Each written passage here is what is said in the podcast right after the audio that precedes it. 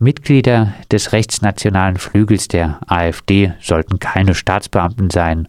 Gut also, dass die Innenminister hiergegen aktiv werden, oder? Nein, nein. Wenn die Innenminister aktiv werden, dann denken wir immer, oje, oje, das erinnert uns an den radikalen Erlass von 72, von dem wir zu Hunderten betroffen waren und sind, weil es ist nicht definiert, wer gemeint ist. Auch dieses Mal. Im Beschluss der Innenminister heißt es, bei extremistischen Bestrebungen. Was sind das? Wer ist damit gemeint? Statt zu sagen, wenn Sie meinen, drücken Sie sich wieder gummiartig aus und das bedeutet, jeder kann gemeint sein. Das lehnen wir ab. Der niedersächsische Innenminister Pistorius von der SPD erklärte, eine Gesinnungsprüfung werde es nicht geben, es gehe vielmehr um öffentliche Äußerungen oder eine Betätigung in verfassungsfeindlichen Organisationen. Irgendeinen radikalen Erlass werde es nicht geben, keine beruhigende Äußerung für linke Betroffene des radikalen Erlasses von 1972? Nein, überhaupt nicht. Solche Töne haben wir damals nach 72 auch gehört. Äh, und wir haben ja die Praxis erlebt, wir haben ja die Erfahrungen gemacht. Ob es eine Regelanfrage gibt oder nicht, auf jeden Fall gibt es, ist es ein Beschäftigungsprogramm für den Verfassungsschutz. Der ist ja gerade die richtige Organisation, um die Verfassung zu schützen. Jedenfalls heißt er so. Tun tut er das aber nicht, unserer Meinung nach, sondern er schützt Rechte vor der Verfassung und vor uns. Das ist eigentlich der Skandal. Und wir haben genügend Erfahrung mit dem Verfassungsschutz gemacht.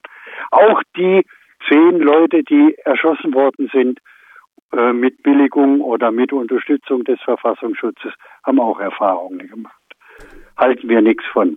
Angesprochen ist, hier sind jetzt die Taten des NSU. Ihr befürchtet, äh, dass ein neuerlicher radikalen Erlass, also äh, zwar vordergründig erstmal gegen rechts äh, sich richten würde, dann aber hauptsächlich gegen Linke eingesetzt werden würde. Vielleicht noch mal ein bisschen ausgeführt, was spricht für diese These? Für diese These spricht die Erfahrung.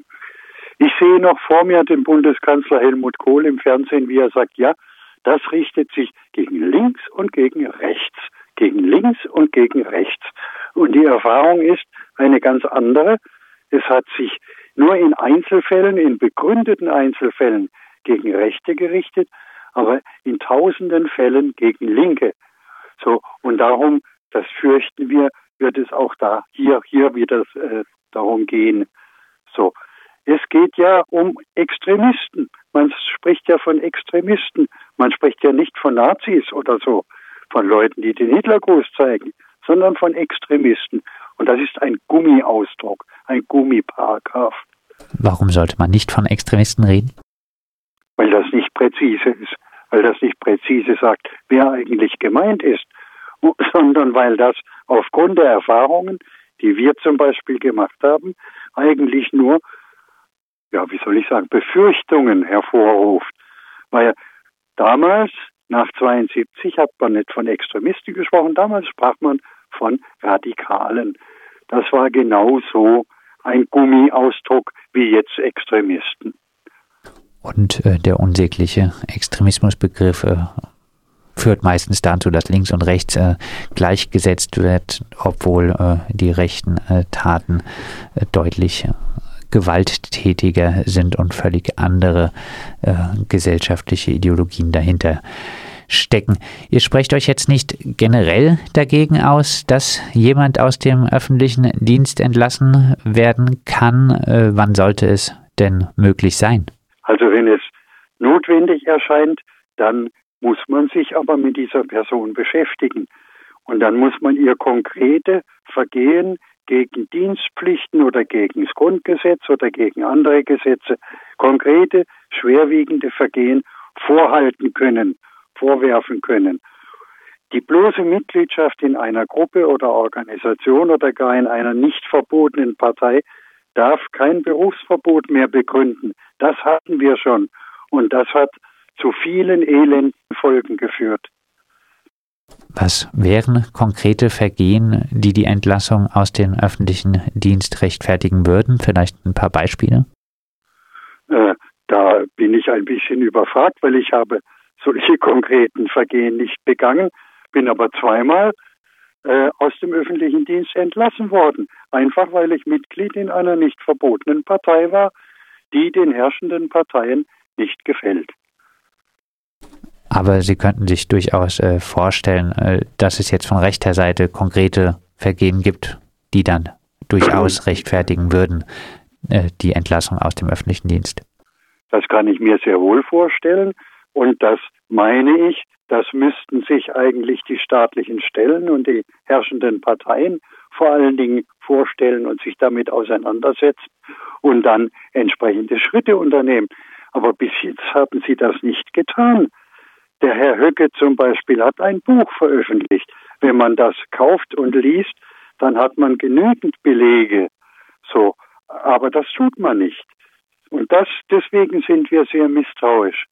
Und der Herr Höcke und auch andere Vertreter der AfD treten ja öffentlich auf und halten ja Reden vom Fliegenschiss, den das Dritte Reich angeblich darstellt in der deutschen Geschichte und solches Zeug. Äh, damit müssten sich halt die Herrschenden auseinandersetzen und dann konkrete Vorwürfe beweisen, belegen. Aber so einfach kann man das nicht machen. Vielleicht abschließend außer den gerade erwähnten äh, Punkten, äh, wenn es nun keinen radikalen Erlass gegen Rechte geben soll, wie sollte stattdessen gegen Organisationen und Personen vorgegangen werden, die offensichtlich und öffentlich grundgesetzwidrig und faschistoid handeln? Also Organisationen können vom Ministerium verboten werden. Parteien können vom Bundesverfassungsgericht verboten werden. Das ist nicht so einfach. Äh, das ist zuletzt geglückt bei der KPD 1956 auf dringendes Anraten der Bundesregierung. So, einzelne Leute können über das Disziplinarrecht angegangen werden. Man braucht keinen radikalen Erlass, keinen neuen. Braucht man nicht. Das sagt Klaus Lips, Sprecher der Initiativgruppe 40 Jahre radikalen Erlass. Sie spricht sich gegen einen neuen radikalen Erlass aus, selbst wenn er sich gegen den rechtsnationalen Flügel der AfD richtet und äh, stattdessen für ein konsequentes Vorgehen gegen Personen, denen konkrete faschistoide und gegen das Grundgesetz gerichtete Verfehlungen nachweisbar sind.